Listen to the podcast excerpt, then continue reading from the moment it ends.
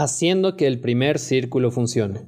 La base para la duplicación en el mercadeo en red. Randy Gage. Introducción. Fue durante una gira por América del Sur y estaba en algún aeropuerto con José López.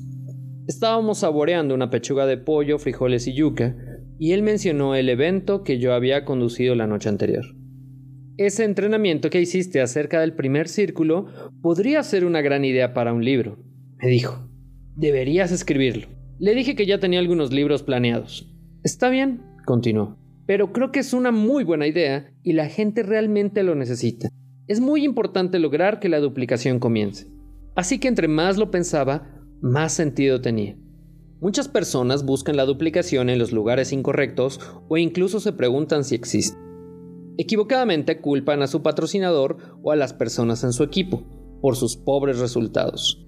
Pero eso no aborda el problema real. Nosotros establecemos las características de nuestra organización y modelamos el comportamiento. Infortunadamente, debido a la naturaleza humana, tal parece que cerca del 90% de las cosas malas se duplican y solamente el 40 y el 50% de las cosas buenas lo hacen. Entonces, lo que hacemos en la cabeza de la organización tiene un gran efecto en lo que sucede en los niveles inferiores. Nosotros establecemos la cultura del equipo, y esa cultura se manifiesta por sí sola de manera positiva o negativa. Pero definitivamente se manifiesta de alguna manera. Nosotros establecemos la cultura del equipo y esa cultura se manifiesta por sí sola de manera positiva o negativa, pero definitivamente se manifiesta de alguna manera. De eso es lo que se trata este pequeño libro. Contiene pensamientos poderosos sobre cómo se puede establecer la velocidad del grupo y determina qué tan rápido crece el equipo qué tipo de principios son los que rigen la organización y el nivel de duplicación que se experimentará en los niveles inferiores. Este es el componente real de lo que trata el mercadeo en red, el Tao del liderazgo.